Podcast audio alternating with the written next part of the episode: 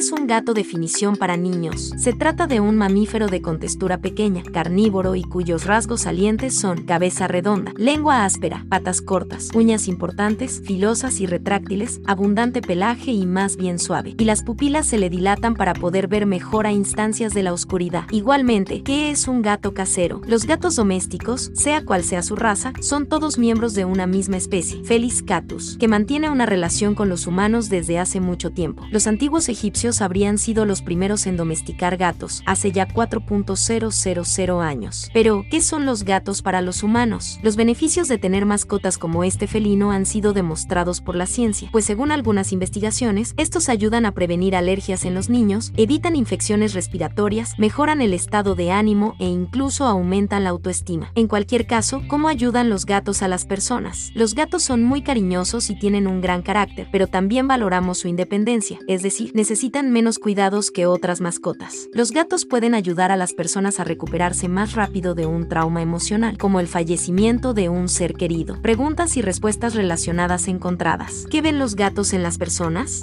Los gatos perciben a su humano como un ser generoso y amigable. Los gatos no nos entienden como lo hacen los perros. Estos nos ven como algo distinto a ellos y cambian su conducta ante nuestra presencia. Hasta la forma de jugar con un humano es diferente a la que tienen cuando interactúan entre ellos. ¿Cuál es la misión de los gatos en nuestra vida? Los gatos tienen la misión de limpiar energéticamente nuestro hogar de malas energías. Asimismo, los gatos adoran dormir con nosotros pues nos protegen de cualquier amenaza espiritual que podamos sufrir mientras dormimos. Ellos tienen la capacidad de ver las cosas que nosotros no podemos y más aún, de alejarlas. ¿Cómo son los gatos con sus dueños? Los gatos pueden mostrar que les gusta su dueño de varias maneras. Los gatos más sociales mostrarán afecto frotando a sus dueños o sentados en su regazo, mientras que los gatos más independientes pueden mostrar su afecto simplemente estando en la misma habitación con su dueño. ¿Cuáles son las características de un gato? ¿Cómo son los gatos? En cuanto a las características físicas del gato, estamos ante un mamífero cuadrúpedo, con